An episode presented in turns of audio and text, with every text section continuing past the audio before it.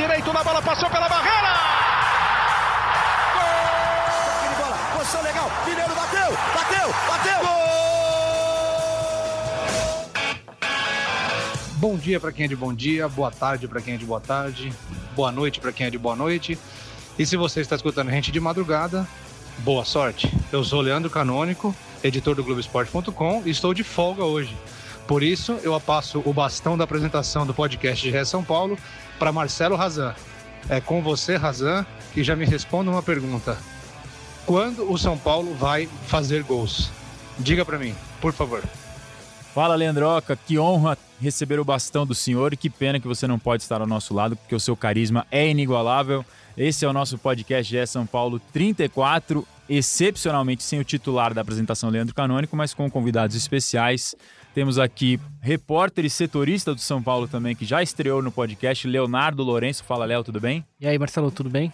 Tudo certo, cara. Muito bom ter você conosco. E o produtor também, barra setorista do Grupo Globo de Esporte aqui, Felipe Ruiz, o nosso prazo.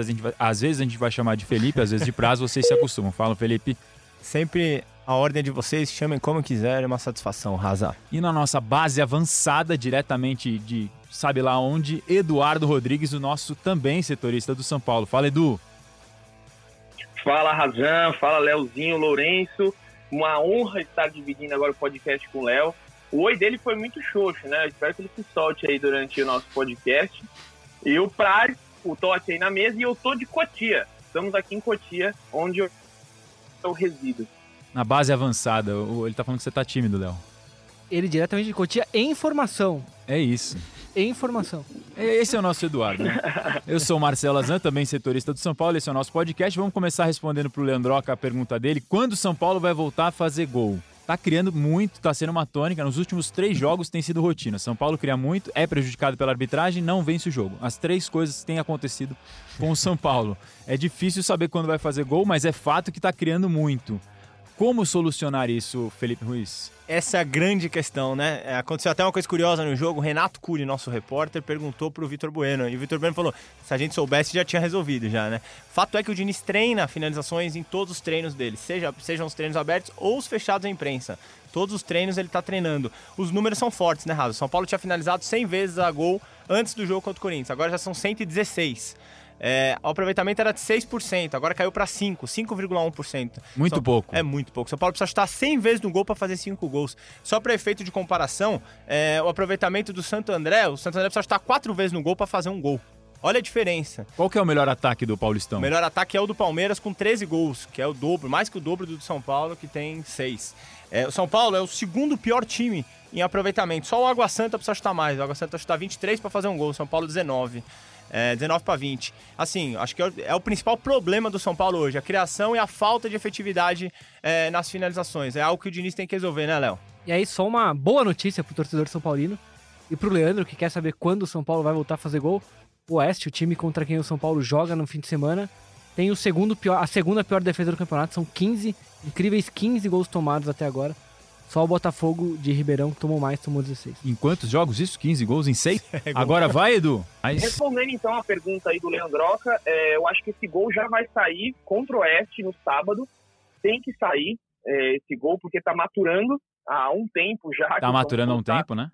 Há um tempo demais já, e eu acho que tá fazendo muita falta, e por muitas vezes não é nem uma falta de competência dos atacantes. Claro que tem a falta de competência, mas tá faltando um pouquinho de sorte. Se a gente pegar aí o gol contra o, o gol perdido pelo Alexandre Pato, na verdade eu não considero nenhum gol perdido. É, foi muito mais mérito do Cássio. Aquela bola ali, muitos goleiros eu acho que não, não defenderiam. E aí, só que o Cássio foi muito bem na bola. O torcedor São Paulino vai lembrar do lance que eu estou falando, porque foi o lance que poderia dar vitória ao São Paulo. É, e aí, vamos, vamos ver, né? Se o São Paulo conseguir é, fazer com que todas essas chances criadas sejam, saiam gols, São Paulo vai com certeza ser a melhor melhor ataque do campeonato, mas tá difícil, né? Não é. tá fácil essa situação, essa relação gol e São Paulo esse ano. O lance que, ele, que o Edu tá falando é aquele do passe do Vitor Bueno, e o Pato sai livre na cara do gol. Tem uma teoria, eu estava até falando com o Leonardo aqui na redação e expus no, no Twitter, de que para mim as duas coisas não são excludentes. Foi um gol perdido e também uma grande defesa do Cássio, as duas coisas. Porque se o Pato faz o movimento correto, é dificilmente algum goleiro pega aquela bola pela distância e pela liberdade que ele tinha no lance. Eu tô contigo, Rafa. Mas como ele deu a permissão de o goleiro chegar, não é qualquer goleiro também que pega essa bola. Eu vi no seu Twitter a discussão, Serginho Xavier, o grande comentarista, falou que, a, que as duas coisas se anulam. Eu não acho. Eu acho que a finalização do Pato foi boa, não foi perfeita. Se é perfeita, goleiro nenhum pega. Exato. Mas a finalização dele só é defendida por grandes goleiros, como o Cássio é e fez uma defesaça. Não só essa, né? Aliás, foi um jogo, o clássico foi o clássico dos goleiros. O Volpe pega uma, uma falta do Luan espetacular no ângulo, quase na sequência. O Bruno Alves acerta um chute, assim, Acho que ele nunca acertou um chute tão bom na vida dele. Melhor da vida do De Bruno fora Alves. da área, difícil um chute que ele acerta, que até atacante às vezes não consegue. E a defesa do Cássio é, é, muito bonita, além de ser muito boa. Ele faz de mão trocada e tira a bola quase da gaveta e quase na sequência, assim, dois lances muito emblemáticos. Ainda teve o Bozelli, perdeu dois gols importantes, o Volpe se recupera em um dos lances, mas também acho que se o atacante tem a competência e faz o certo ali é gol, mesmo caso do Pato. Enfim, foi um clássico dos goleiros, além da arbitragem, que já já a gente vai falar, né, Léo? É, problemática mais uma vez. Mais uma vez. Hernanes e Reinaldo, do lado de São Paulo, também tiveram boa chance. O Hernanes titubeou deu uma um pouquinho hesitada, na é verdade. E o Reinaldo também hesitou, né? O Reinaldo, o Reinaldo demorou para decidir a jogada, o Daniel Alves vinha de frente, até ficou doido no lance, o Daniel Alves, né?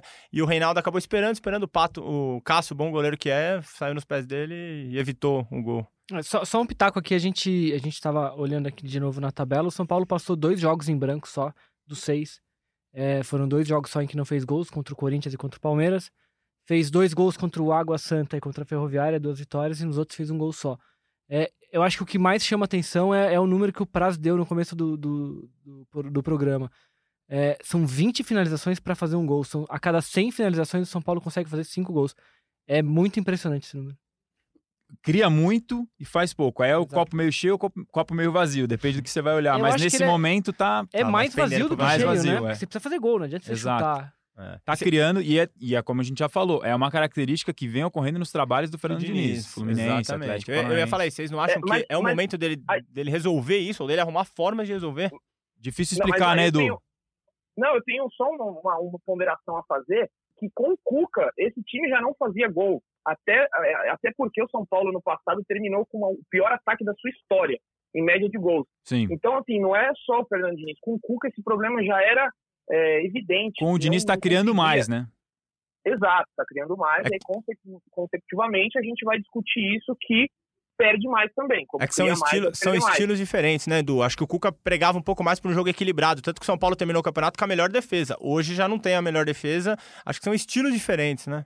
São É, diferentes. mas aí o, o- esse, esse problema já existia de falta de gol. Você vê, ano Sim. passado o Pablo terminou o artilheiro do time com sete gols. O, o Carlos Sanches do Santos, é, que é um meio-campista, se eu não me engano, terminou com o ano com 18 gols, algo assim, não, não me recordo. Mas foi um número muito maior para um meio-campista. Então, é, foi triste o 2019 do São Paulo no quesito gols já. E o Pablo que passou boa parte do ano fora do time por causa de lesão. né? O que aumenta ainda mais ah, como é impressionante esse número de tão baixo e pelo tempo de ausência dele. Só para fechar ainda do clássico, sem falar da arbitragem, que é inevitável, o Felipe e o Edu, vocês que estavam no jogo no Morumbi, qual foi o sentimento que vocês sentiram do torcedor? Mais de 40 mil pessoas no Morumbi, um bom público para ver o clássico, com esse empate. Mais frustração, é, indignação por conta do lance capital ali no último momento? O que, que vocês sentiram? É, eu acho que se não tivesse aquele lance capital no fim, do pênalti em cima do Igor Gomes, o Fernando Diniz ia receber uma cobrança muito grande da torcida. Eu acho que aquele, aquela não marcação aliviou um pouco a barra do Diniz. É, aos 40 minutos do segundo tempo, ele fez uma troca que irritou demais a torcida, que foi tirar o Pato, o atacante, e colocar o Lisieiro, volante. E a torcida, na hora que viu aquilo, achou uma tremenda loucura. Falou, pô, a gente tá 0 a 0 é, o cara tira um atacante, coloca um volante, e aí vieram xingamentos de burro, vieram xingamentos mais pesados, que eu não posso citar aqui no nosso podcast, um programa familiar. A gente põe o Pido, Então- pode falar. É, vai, vai, Ei, Diniz, vai tomar Pi! caju, vai tomar caju. Então ele é, foi ofendido ali pela torcida, e, só que o que, que acontece? Ele explicou. O São Paulo não tinha meio de campo, o meio de campo do São Paulo estava perdido. A bola chegava para os atacantes com chutão, chegava toda. Chegava Ligação quadrada. direta. ligação direta. Então ele falou: bom, vou tirar o Pato, coloco o Lisieiro para arrumar esse meio de campo e o time vai criar mais. E, por incrível que pareça, o time melhorou. Realmente, o São Paulo dos 40 até os 49 só deu São Paulo. São Paulo tomou conta do jogo, porque ganhou esse meio de campo. Só que a torcida, claro, passional que é, com falta de títulos, um clássico e tudo aquilo, acabou xingando o Diniz de burro. Só que é, aí, no final do jogo, aquele lance capital do Igor Gomes salvou a pele do Diniz, que a torcida só lembrou do não pênalti marcado. E depois o Lugano teve aquela discussão nos túneis do Morumbi, que a gente noticiou no Globoesporte.com. Teve todo esse embrólio e aí o, o clima ficou mais ameno por parte da torcida em relação ao time, em relação ao treinador. E aí, Felipe? E, eu, eu um pouco com o Edu, eu acho que, que a alteração do Diniz ela é aquela que a torcida não gosta, mas dentro de campo ela fez algum sentido, o São Paulo realmente melhorou no jogo. Só para lembrar as outras alterações dele, né? Ele colocou Igor Gomes no Hernanes, que era uma alteração até já esperada, o Igor Gomes entrou bem. Acho que, na verdade, eu acho que a principal mudança do São Paulo no segundo tempo passa pelos pés do Igor Gomes. Acho que foi o jogador que mudou o jogo, que fez o São Paulo ganhar o meio de campo e, e crescer na partida. E a outra alteração, o Toró no Pablo. O Pablo, mais uma vez, como a gente já vinha falando, tá destoando do ataque, mais uma vez não foi bem. Eu acho que é, é, de se pensar, foi o jogador mais caro da história do São Paulo. Talvez isso esteja pesando para ele. O fato é que a torcida está perdendo a paciência com ele. Hoje ele é o jogador talvez mais contestado de qualquer posição do São Paulo. Acho que talvez faça bem tirar ele um pouquinho do foco, é, dar um tempo o Pablo se recuperar, retomar a confiança, porque ninguém desconfia da, da, da, qualidade dele, só que eu acho que não é o momento agora dele seguir. É, e sobre, sobre o Diniz para arredondar, é, o fato da torcida ter chamado de, de burro o, o Diniz, é, eu acho que isso demonstra um pouquinho da, assim, da, da impassividade de como eles querem uma, uma resposta nas finalizações e, no, e na, no aproveitamento do time, entendeu, Raza? Mas uh, já é uma impaciência que existe há algum tempo, talvez até independentemente do desempenho em relação ao Diniz em si, a figura dele. A figura dele, exatamente. Eu acho que é muito mais uma coisa presente nos trabalhos dele do que na qualidade que o time vem, vem demonstrando. É, mas é algo que ele carrega de outros, de outros trabalhos, né? Exato. Não é algo que ele, que ele criou no São Paulo. Inclusive o São é. Paulo, e eu concordo com a declaração dele de que o São Paulo não jogou mal ainda esse ano. Concordo com a declaração dele. O time é tá verdade. jogando bem. Desempenho, não tô falando de resultado. O time tá apresentando, tá criando. Talvez o pior jogo tenha sido contra o Palmeiras, que foi uma atuação abaixo. o Palmeiras cita, dominou o São Paulo cita, naquele jogo. Foi um jogo mais equilibrado, verdade. É, mas, mas realmente não foi horrível o jogo do São Paulo. Foi Sim. abaixo do Palmeiras, mas não foi horrível. Não, não, fez um jogo horroroso mesmo. E aqui no podcast GE São Paulo, a gente tá começando a achar que vai ter que criar o quadro central do apito, porque todo, toda rodada tem reclamação de arbitragem, a gente vai ter que chamar o Salvo, o PC aqui para começar a participar. Mas como não temos a nossa central do apito, eu vou promover a central do apito do GE São Paulo. O senhor Douglas Marques das Flores foi o árbitro do jogo São Paulo 0, Corinthians 0. E aí todo mundo, o lance capital que o Edu falou que a gente está discutindo, eu vou pôr na mesa agora para opinar. Para cada um de vocês. Igor Gomes e Camacho, lance do finalzinho do jogo. Igor Gomes dribla o Gil, entra na área, tem um encostão ali. Depois eu vou opinar também. O Camacho tem um encostão, Igor Gomes cai, o juiz mandou seguir. Leonardo Lourenço, foi pênalti ou não? Não foi pênalti. Por assim quê? como não foi, não foi falta também o lance anterior. Do Vitor é, Bueno. Do Vitor Bueno no, no Pedrinho, Pedrinho, que todo mundo comparou, que deviam ser critérios semelhantes e tal. Eu acho que o juiz erra ao marcar a falta no Pedrinho e acerta em não ter dado pênalti no, no Igor Gomes. Ou seja, o erro dele foi na primeira, na primeira marcação pró-Corinthians. Que foi a opinião. falta que originou o chute do Luan, se eu não estou enganado. a defesaça do Cássio. Foi Exato. Do, do, do Volpe, desculpa. É a mesma opinião do, a do Leonardo, é a mesma opinião do Caio Ribeiro, que, que disse isso hoje no Globo Esporte desta segunda-feira. Para ele, nenhum dos dois foi, mas o erro foi o critério do árbitro, é isso? É isso, é isso. Para você, Felipe? Eu acho que há jogos e jogos e lances e lances. Eu acho que o critério do juiz é o primordial para a gente analisar se foi falta ou não foi falta. Nesse jogo, pela forma que ele vinha apitando, até por ser um clássico, ele estava querendo parar mais o jogo. E aí as duas faltas que ele deu, teve uma outra também, que foi, se eu não me engano, do Igor Gomes no Luan, do lado E ele não deu essa, esquerdo. Que ele dá um pisão. Que ele dá um pisão. E ele não dá. Então, assim, ele realmente estava confuso no critério, estava muito mal. Eu acho que no critério dele naquele jogo, teria que ser dado pênalti, porque é um encontrão por trás, tem o braço. Agora, é, é, é, totalmente critério, que é o que os árbitros brasileiros não têm. Você daria pênalti? Eu daria, pela forma que ele estava apitando, sim. No, no meu gosto de arbitragem, não daria a falta e também não daria o pênalti. Mais alinhado com o Léo Lourenço Mais e com alinhado. o Caio Ribeiro. Exato. E você, Edu? É, eu acho, eu daria falta nos dois. Eu daria falta no, no, no, Pedrinho e daria falta no Igor Gomes. Acho que teve uma, uma, um braço ali, uma carga, é, na minha concepção, é falta. Você acaba deslocando o jogador que, por exemplo, está armando um chute e ele pode se desequilibrar com aquilo. Agora, intensidade ou não, a gente nunca vai saber pela TV qual a intensidade do, do encontrão. Mas eu daria falta nos dois. O juiz errou por não ter dado pênalti. Eu daria o pênalti e marcaria a falta. Ó, pela primeira vez, talvez eu esteja concordando inteiramente com o Eduardo Rodrigues. Isso é um momento importante nesse Ah, podcast. É sempre uma, é sempre uma honra. É um prazer inenarrável, né? Pra tudo na Você vida, gosta, né? Prazer né? inenarrável. É, ele gosta. Eu concordo com o Edu Gosto. também, eu daria o pênalti. Opinei isso nas redes sociais também e daria a falta que o, o Vitor Bueno faz no, no Pedrinho. E, assim, nesse caso, o São Paulo foi prejudicado porque ele mudou o critério. É isso que você estava explicando, eu concordo também. Ainda, ainda seria mais se, se sair o gol do Luan. né? Aí ia ser uma catástrofe pro Nossa. árbitro, porque ele teria interferido direto. Ele já interferiu de alguma maneira. Faltinhas, enfim, esse lance do Luan também que ele não deu, pisão, acho que é, É. do Igor Gomes mesmo, é enfim. Igor Gomes. Mas aí teria sido uma, um, um- um- algo muito grave, teria sido prejudicado ainda mais, o São Paulo teria perdido o jogo eh, por um lance que ele mudou o critério em- parecido com o outro. A entrevista do Igor Gomes pós-jogo corrobora com o que vocês dizem. Ele falou, conversou com o árbitro, com o Douglas, e disse que o Douglas falou pra ele: você desacelerou a passada esperando o contato. Aí a justificativa dele é: eu ia armar a finalização. É claro que ninguém chuta correndo, você tem que dar uma parada pra chutar. Atrasar a passada, Atrasar a passada para armar a alavanca do chute. E nesse momento ele recebeu a carga. A entrevista do Igor Gomes corrobora com a tese de vocês. você viu que eu sou boleiro, né? Falei atrasar a passada. Mentira. Bonito, hein? Já vi você jogando bola, inclusive. Não é? Sim. Já Cara. atrasou muita passada e guardou. Cascata do caçamba. Ó, pra gente continuar nosso papo aqui, o Edu citou, o Edu e o Felipe falaram que a torcida xingou o Fernando Diniz de burro. Isso repercutiu de alguma maneira nos bastidores, Edu? repercutiu sim, é uma, uma matéria que eu e André Hernan soltamos aí no Globoesporte.com, é, dizendo que o, a diretoria respalda o técnico Fernando Diniz. É, houve depois é, um, um consenso que o trabalho dele vem sendo muito bem feito, estão gostando do que estão vendo dentro de campo, e aí a gente já comentou aqui das finalizações, que é o, o, o que está pegando, mas a diretoria entende que há uma evolução muito grande no time, que está conseguindo criar, joga bonito, a gente já falou aqui, até uma frase sua, Marcelo Razan, que disse que talvez de desempenho São Paulo é um dos melhores times do, do campeonato, entre os grandes, assim, Corinthians, Palmeiras e É, Santos. dos que eu tenho o visto, que pelo menos. O desempenho técnico. Acho que o Palmeiras é o também melhor. tá, tá rivalizando ali com É. o desempenho, talvez. Sim, e aí também é esse o entendimento da diretoria. Então, eles não querem que essa chamada de burro reverbere para dentro do clube, que isso fique só a, para a torcida, quem quiser xingar, óbvio, vai pagar seu ingresso, vai xingar, vai aplaudir, mas ele está muito resguardado, os jogadores gostam muito dele. Teve até uma frase interessante do Volpe na zona mista, é, do Morumbi, depois do jogo, que ele fala: é, a gente precisa começar a criar, a fazer gols para que essa pressão não recaia sobre apenas o Fernando Diniz. Nós temos nossa parcela de culpa.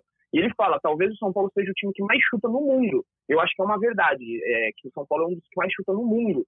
Só que não faz gol. Então é culpa do técnico? Não é. O técnico está fazendo o trabalho dele. O time não está levando gols, não está perdendo. O São Paulo só tem uma derrota no ano. E aí é, é isso que a diretoria entende. Estamos contigo, os jogadores estão contigo, continua seu trabalho aí e vamos colocar essa bola para dentro. Faz sentido o raciocínio, pelo menos para mim, faz sentido esse raciocínio. De fato, não, não, não, vejo nenhuma, nenhum sentido de pressionar o Fernando Diniz agora, pensando de forma racional, como diretor, digamos assim. Se a gente fosse diretor do São Paulo aqui, tivesse que tomar uma definição sobre o futuro dele, acho que o trabalho tem que ter continuidade, né?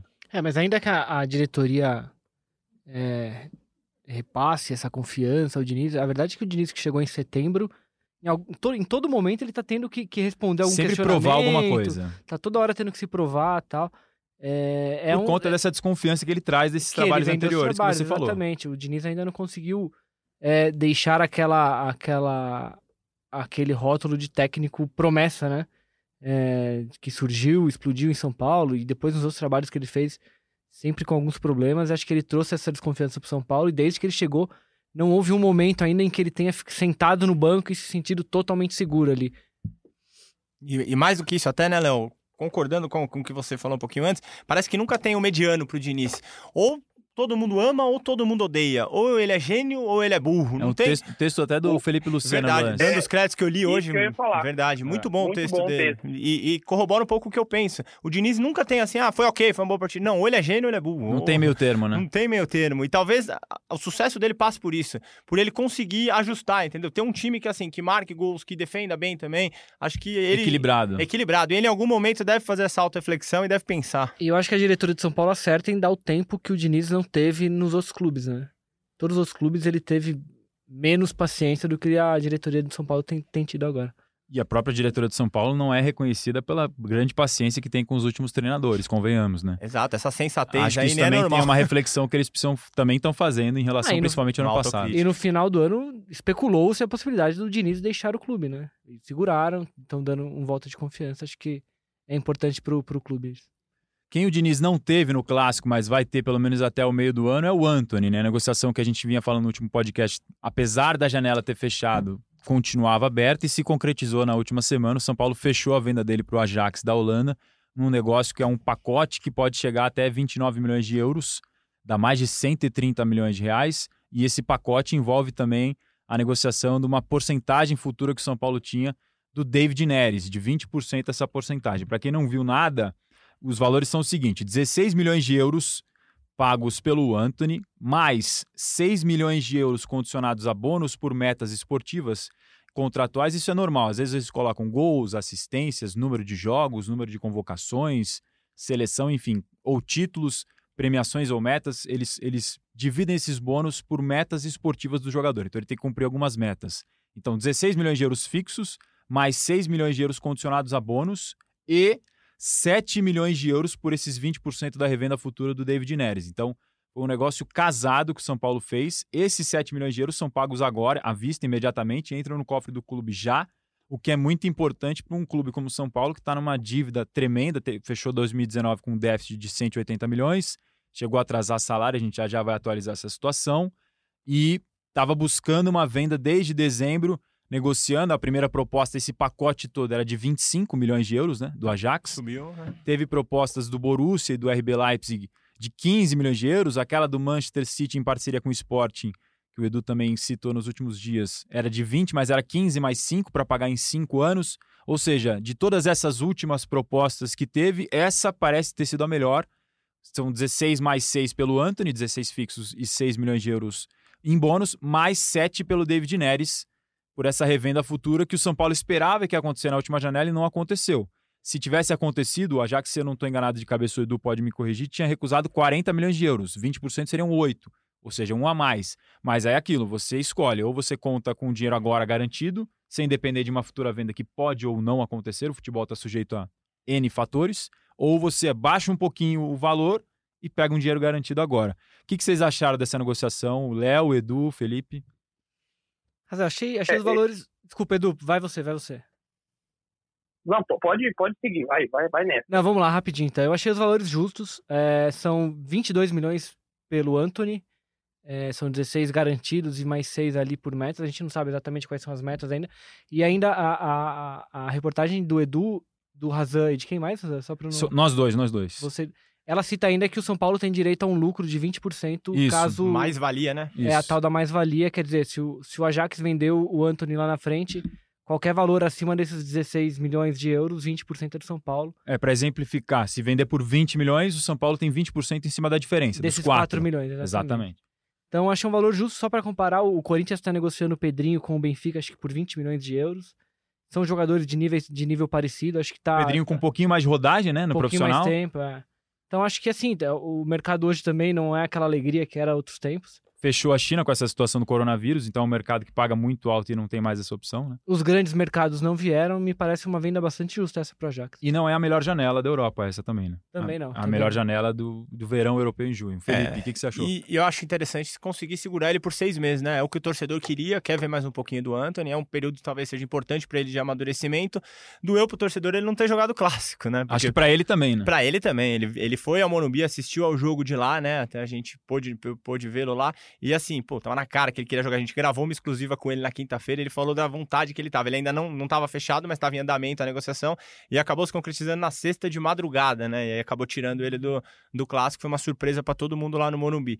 Quanto à venda pra jogar pro Edu, é, eu tô com vocês. Eu acho que é um bom negócio pro São Paulo. Vai dar uma aliviada naqueles 180 milhões de déficit que o São Paulo tem. Com certeza vai dar uma ajudada. Acho que ele é um jogador que tem tudo pra bater essas metas aí, tem tudo pra fazer muitos jogos pelo Ajax, como o David Neres fez. Vai ser interessante pra ele.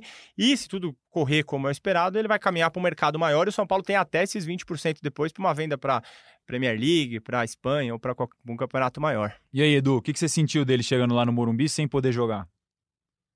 É, antes só de falar do, do, sentimento dele, né? Eu acho que foi uma, foi bem muito bem amarrada essa, essa negociação. É, o gerente executivo Alexandre Pássaro, que foi para, estava lá na, na Holanda e, ter, e, finalizou essas negociações, porque o São Paulo antes da janela, quando a janela ainda estava aberta, a proposta era de 25 milhões.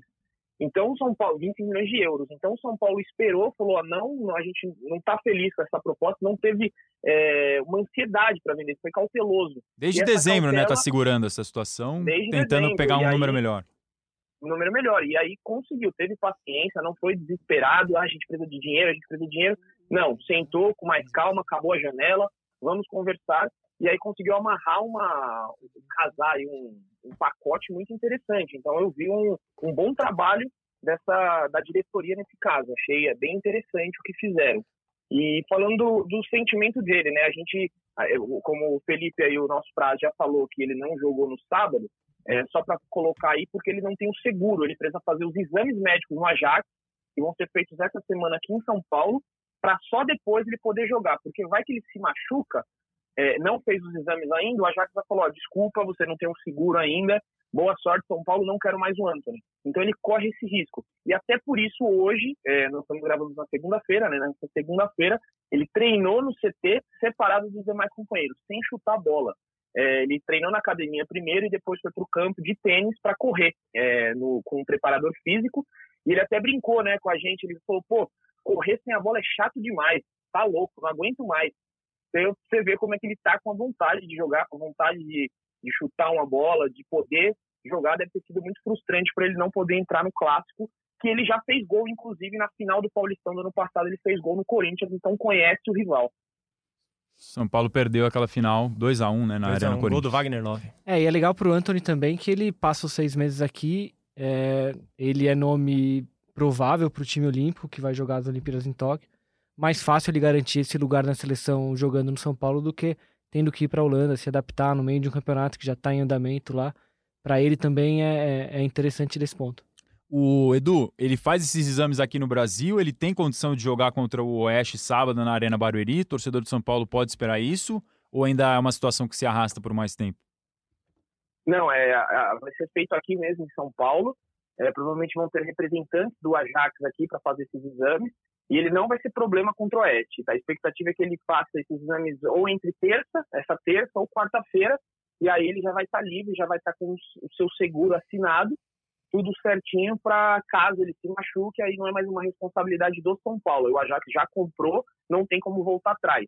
E aí o São Paulo está nessa cautela. Não vamos tentar deixar ele num treino ali, pode ser é, é aquela coisa, né? Você colocar 134 milhões em jogo é, seria muito arriscado, mas para o jogo contra o Oeste, a expectativa é que ele esteja normalmente. Aí fica a sua dúvida se vai ser titular ou não, porque o time que vem atuando está produzindo e eu não sei se o Anthony já vai logo de cara ser titular. A gente vai ter mais um mistério essa semana. Justamente para evitar o que aconteceu com o Valse, né? Exatamente. São Paulo estava com a negociação adiantada com o Bragantino por 6 milhões de euros, aí ele teve aquela lesão, lesão de ligamento cruzado anterior, que é gravíssima de joelho, na seleção que jogou o pré-olímpico, ou seja, estava junto com o Anthony lá na Colômbia, e aí o negócio obviamente caiu, não havia esse tal esse seguro que o Edu acabou de explicar. O São Paulo enfrenta o Oeste sábado às quatro e meia na Arena Barueri, em ritmo de carnaval. O Leonardo Lourenço vai para bloco? Como é que é? Não, eu sou do bloco da redação. Bloco do da plantão. redação. É. Eu também tô nesse aí, Felipe Ruiz. Tô no, tô no bloco do plantão, mas com horários alternativos para conseguir algum dia de bloquinho. O Eduardo Rodrigues, que é fanfarrão, quer ver? Onde é que você vai estar? Tá? Ah, ah, meu amigo, eu vou, eu vou estar tá na, vou estar tá na Cuidado, cara. Cuidado. É, eu conheço. Cuidado com o que você vai responder aí, cara. Eu conheço. Você, São Paulino Seus pais ouvem o podcast, Edu, cuidado. Eu conheço. Conheço um pouco Não, disso aí. Ser, vai ser um carnaval com moderação, a gente tem que curtir este momento que é sempre bem, bem bacana pode deixar que na quarta-feira de na quarta-feira de cinzas eu estou de volta. E antes de você voltar na quarta de cinzas, aproveitando esse caso do Anthony, muita gente associou o pagamento dos salários atrasados que São Paulo quitou antes do clássico à venda do Anthony. Uma coisa não está na, na, na verdade não é uma coisa relacionada à outra, né, Edu? É, exatamente, não, não tem nada a ver. O São Paulo, esse salário atrasado, é, teve uma. O São Paulo tem algumas FDICs, são fundos de investimento, que é como se fosse um empréstimo o São Paulo pega. É, e aí o que, que aconteceu? Esse, o dinheiro tinha que cair na última sexta-feira, é, que seria no dia 7, para pagar, para fazer os pagamentos. Quinto dia útil do mês, né? A última sexta-feira. Quinto dia útil do mês. Dia 7 Exato. de fevereiro. era para esse dinheiro que o São Paulo tem garantido dessas FDICs para cair naquela sexta-feira. Não caiu e acabou atrasando. As FDICs caíram uma semana depois e o São Paulo quitou. Agora, a grana do Anthony vai ser utilizada para pagar alguns direitos de imagem que estão atrasados. O São Paulo ainda tem essas pendências, embora o CLT, que é o salário CLT, estejam, estejam pagos. Salário na carteira, né? Imagem. É, o salário na carteira. De janeiro que atrasou. Imagem, direito de imagem, muitas vezes, é. A maioria, na verdade, é PJ, pessoa jurídica. Então, o São Paulo já está emitindo as notas fiscais para quando essa grana do Anthony cair, ele já quitar essas dívidas de direito de imagem dos jogadores e algumas luvas. Tem jogadores que têm luvas no contrato que ainda precisam ser pagas, caso do Daniel Alves, Alexandre Pato. Então o São Paulo, esse primeiro dinheiro vai usar para fazer isso, vai deixar limpo essa, essas pendências com os jogadores. Ou seja, nem todo mundo recebe só na CLT. Tem alguns que recebem salário na carteira, CLT, outros uma parte na CLT e uma outra na imagem. Tem pergunta de internauta aí, Leonardo Lourenço? Temos, Edu. Edu, Felipe Freire que pensa no podcast desde sábado, quando saiu do Morumbi. Olha só. Aparentemente ficou desesperado com a falta de gols ali. Ele pergunta se o dinheiro do Anthony será usado para contratar um jogador. De preferência, um número 9 matador. Então, ainda não há essa, essa conversa. O São Paulo ainda não não está pensando em contratações.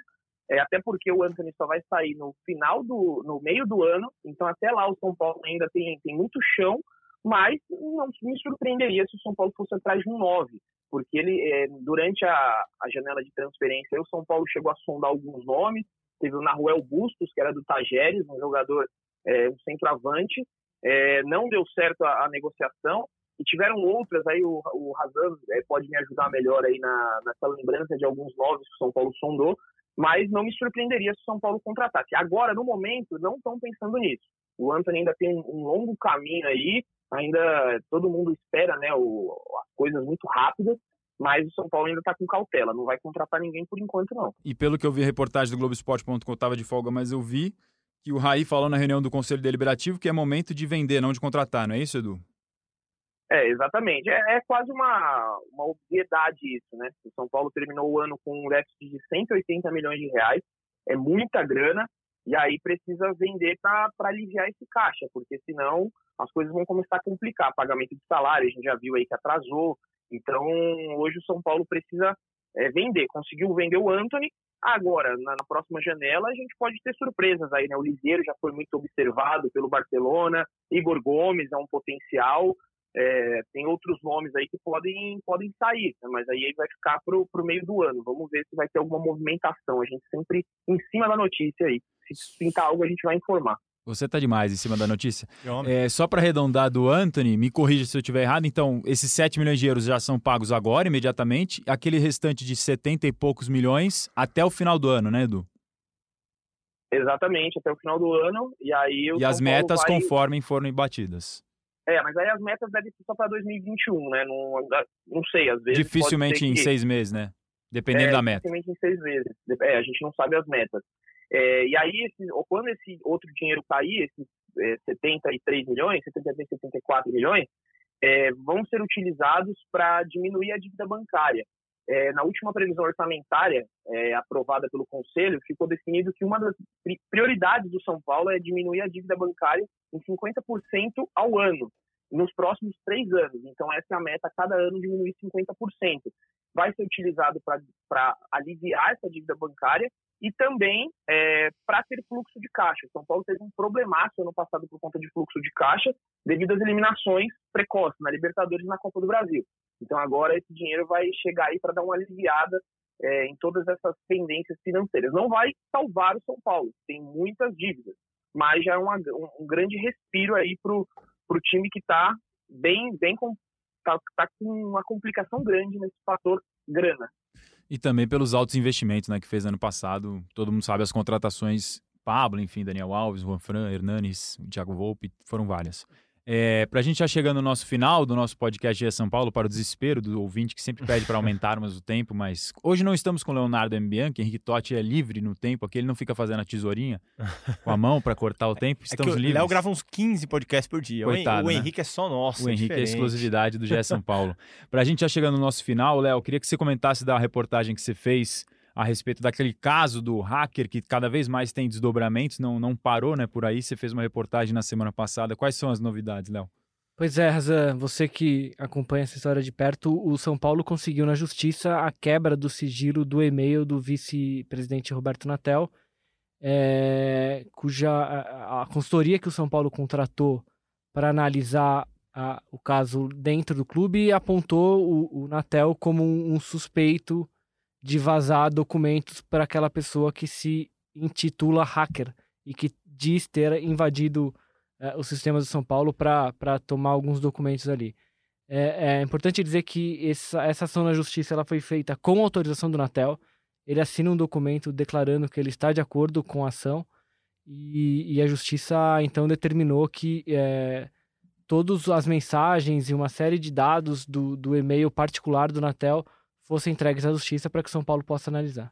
Quando eu conversei com o Natel sobre esse assunto, ele se mostrou muito tranquilo, falando que não tinha nenhum problema, que iria cooperar. Até houve uma reunião do Conselho de Administração no dia 31 de janeiro, no qual o presidente Leco e os outros membros ouviram as versões do Natel, disseram, pelo que eu ouvi os relatos, que foi uma reunião tranquila e deu o lado dele, e alegava isso, que suspeitava de um vazamento, porque informações que são ligadas ao São Paulo chegaram a familiares dele, como esposa, filhos, nichos de pessoas que não tem nada a ver com São Paulo receber informações. É, o que a gente sabe é que pelo menos um dos documentos que foram vazados por esse suposto hacker é, partiu do e-mail do Natel, porque o São Paulo, é, na tentativa de descobrir ali a, a, o início desse vazamento, ele começou a entregar documentos para acho que nove ou dez pessoas do conselho mais próximo ali, do conselho administrativo do clube. E diretores também? Diretores. É, cada um desses, desse, dessas pessoas recebeu um documento específico com uma alteração imperceptível no, no texto ali, uma coisa é, bem pequena, como por exemplo um acento, uma vírgula estava fora do lugar. É, e assim que eles distribuíram esses documentos, o hacker vazou um deles e ficou claro que o documento vazado era exatamente que ele tinha sido enviado ao Natel. É por isso que o São Paulo pediu a quebra do sigilo deste e-mail, que é para o qual o clube enviou o documento do Natel. É, o Natel diz que o mais provável é que ele tenha sido hackeado também, o próprio hacker né, chegou a, se manifestar depois, mandou um e-mail dizendo que o, o Natel também é vítima dele. É, chegou a, inclusive, a divulgar ali o, a senha do e-mail do Natel. É, agora é aguardar as investigações, a Polícia Civil também acompanha esse caso. Eu gosto do nome do, do hacker, né? Edward, né? Nome, até no nome ele quis. Edward Lawrence. Edward Lawrence. É caso de Globoplay. Realmente é um caso fora da rotina do futebol do que a gente está acostumado, completamente, completamente, completamente, maluco, bem estranho. Vamos continuar acompanhando os próximos passos. E para fechar essa reclamação da arbitragem do São Paulo, foi bem forte, né? No, no túnel do vestiário, as imagens que todo mundo viu estavam Lugano, os diretores do São Paulo ali reclamando na saída do túnel da arbitragem. O Leonardo também publicou reportagem nesta segunda-feira. O TJD está de olho nisso? É, o TJD, eh, na verdade, a Procuradoria do TJD já informou que vai denunciar o Lugano é, pelas ofensas que ele fez ao árbitro. O árbitro relatou tudo na súmula. O Lugano, no final do jogo, partiu para cima do juiz ali, precisou que alguns policiais o segurassem. Essas ofensas estão na súmula, ele será denunciado. Ah, pelo menos hoje, quando eu falei com o procurador o Wilson Marchetti, ele disse só que seria feita a denúncia, mas ele ainda não sabia exatamente em qual artigo. É, mas acho que o que, o que pode interferir mais no, no São Paulo é uma outra denúncia que o, o procurador também promete fazer, que é contra o clube por causa dos, dos gritos homofóbicos da torcida no jogo contra o Corinthians. Quando o Cássio batia tiro de meta, estava a bola para frente, a torcida gritava aquela, aquele infeliz e tradicional bicha para ele. É, o juiz chegou a paralisar o jogo, como manda a federação e como manda as outras as entidades esportivas, para que em caso assim o jogo seja, seja paralisado. É, o São Paulo fez ali um, um anúncio nos, nos altos-falantes, no telão, para que aquilo não se repetisse. É, o Edu estava lá, o Edu pode falar melhor se se repetiu ou não. O fato é que é, o clube será denunciado e o artigo prevê que, no caso de punição, o clube possa perder até três pontos, que é o, o, a quantidade de pontos de uma vitória. É, o mais provável é que o, isso seja levado a julgamento no começo de março, porque agora o TJD vai parar para o carnaval também. É, eu tava lá também, até falar rapidinho antes do Edu, funcionou. A gente viu que não aconteceu mais. É, do, dos 10 minutos do primeiro tempo para frente, todos os tiros de meta e, a, e, as reposições de bola do Cássio aconteciam de forma normal. Ou seja, é a prova de que a gente não pode deixar acontecer, não pode deixar passar. Realmente tem que intervir, tem que parar o jogo. Se não parar, o clube que estiver sendo alvo ou o jogador tem que sair de campo mesmo. É, é aquilo que não dá para acontecer mais. Homofobia, racismo, não cabe mais no futebol hoje em dia, não cabe na sociedade, não cabe em lugar nenhum. Né, Edu? Com certeza, com certeza. Isso daí é um, um absurdo. Eu acho que não dá para entender qual. É, por que, que as pessoas querem ferir a outra com um xingamento tão chulo desse? Não, não dá para entender de verdade. É uma coisa que não entra na minha cabeça. É, acho que já não cabe mais é, na sociedade que a gente vive. Nunca teve que existir, na verdade, né? Uma pena que isso tenha se disseminado. É, esses gritos começaram no México, né? Tem uma tem até um estudo disso que fala como é que esses gritos começaram. É, mas enfim, é uma coisa repugnante. E o São Paulo fez uma arte, né? No, conversei até hoje com algumas pessoas do São Paulo e assim que ocorreu os primeiros gritos, o jogo foi paralisado. Eles bolaram uma arte bem rápida dizendo que homofobia é crime e colocaram no telão do estádio do Morumbi gigante é, avisar a transmissão do Premier também, a, a, transmissão do Premier falou que o São Paulo estava é, repudiando aquelas atitudes e que aquilo era crime, que era para parar de fazer. E aí a gente ouviu, mas depois do, do jogo paralisado, acho que mais umas duas vezes, chegaram ainda a gritar a bicha, mas é, depois a gente não, não se ouviu mais, porque todo mundo já sabe que dá punição. Então você vai estar prejudicando só o seu time com uma, uma fala idiota desculpa o termo aqui, mas é que o termo é tão idiota que a gente tem que comentar dessa forma. Idiota é leve. Então, é, exato. A gente não pode, como eu falei, é um problema familiar, né, cara? Então, é, mas enfim, o São Paulo repudiou e, e vamos ver, né, quais, será quais serão as punições aí que, que pode sofrer, mas é bem triste isso aí. É uma grande bobagem, né? Esse tipo de grito.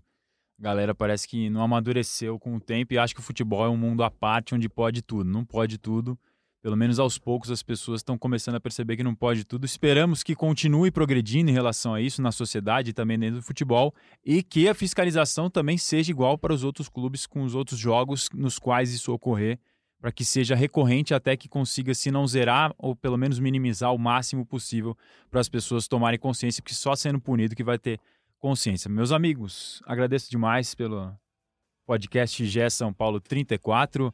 Leonardo Lourenço, Felipe Ruiz, Eduardo Rodrigues, nosso Henrique Totti no comando das picapes. E Leandro Canônico, você faz muita falta, ninguém tem o seu carisma aqui, então volte logo porque precisamos de você. Considerações finais, amigos, microfone aberto. Minha consideração final vai pro, pro nosso grande Leandroca, Leandro Canônico. Nosso ouvinte perguntou de um atacante. E Leandro Canônico lá na casa Opa, dele é verdade, ouvindo é já verdade. falou já. Como assim? Temos Trellis que é ainda verdade, nem tá recebendo é oportunidade. Foi, eu ouvi a voz dele na minha cabeça. É, eu tava sentindo uma presença eu aqui no estúdio. Eu senti nesse momento também. Minha consideração vai, pra, final vai para ele, né, Landroca? Dá uma chancezinha pro Trellis aí agora que o Anthony vai sair. Quem sabe eu acho que talvez ele teria feito o gol que o Hernandes tubiou, o Reinaldo, o Pato, né, Leandro? Mas aí é o Trellis ou é o Ronaldo? É, os três não, vai, um só. Quem sabe contra o Oeste agora, sábado, né? Vamos ver se ele vai ser inscrito primeiro no Campeonato Paulista. Pois é, dá tempo ainda. Não tá nem inscrito. Amigos, eu agradeço minha participação aqui, agradeço a companhia de vocês e voltamos a qualquer momento. Valeu, Edu. É, minha, minha consideração final só, é, como sempre aqui eu deixo essa consideração final do Brasileirão Feminino. O time feminino ganhou a primeira no domingo ontem, é, no caso, gravando na segunda, então ganhou no domingo de 3 a 1 do Flamengo, lá no Rio de Janeiro tinha perdido o primeiro jogo, empatou o segundo e ganhou esse terceiro. São Paulo, que agora é o oitavo colocado do Brasileirão, com quatro pontos ganhos. E mandar um abraço para o Caio Santo, que é um torcedor que me manda mensagem no Instagram todo dia perguntando quando ele vai poder participar do podcast mandando um áudio. Caio, quando tiver o áudio, nós iremos pedir o seu. Sempre ele me mandando aqui, deixa eu participar um dia você participará, Caio. Fique tranquilo. Com certeza vai participar. Muita gente ouve o podcast GE São Paulo, manda mensagem, agradece. A gente fica muito feliz pela audiência de todos vocês. Fica a ideia aí, né? Sessão do ouvinte, um áudiozinho, pois um é. curto. De Vamos tentar ouvinte, cada vez mais encaixar a galera é aqui no podcast GE São Paulo. Eu sou Marcelo Lazan, setorista do Tricolor aqui no Globesport.com. Você escuta os podcasts em globesport.com/podcast ou nas plataformas do Google, da Apple, do Pocket Cast e no Spotify. Não sou o Leandro Canônico, mas um beijo no coração e um abraço na alma de cada um de vocês.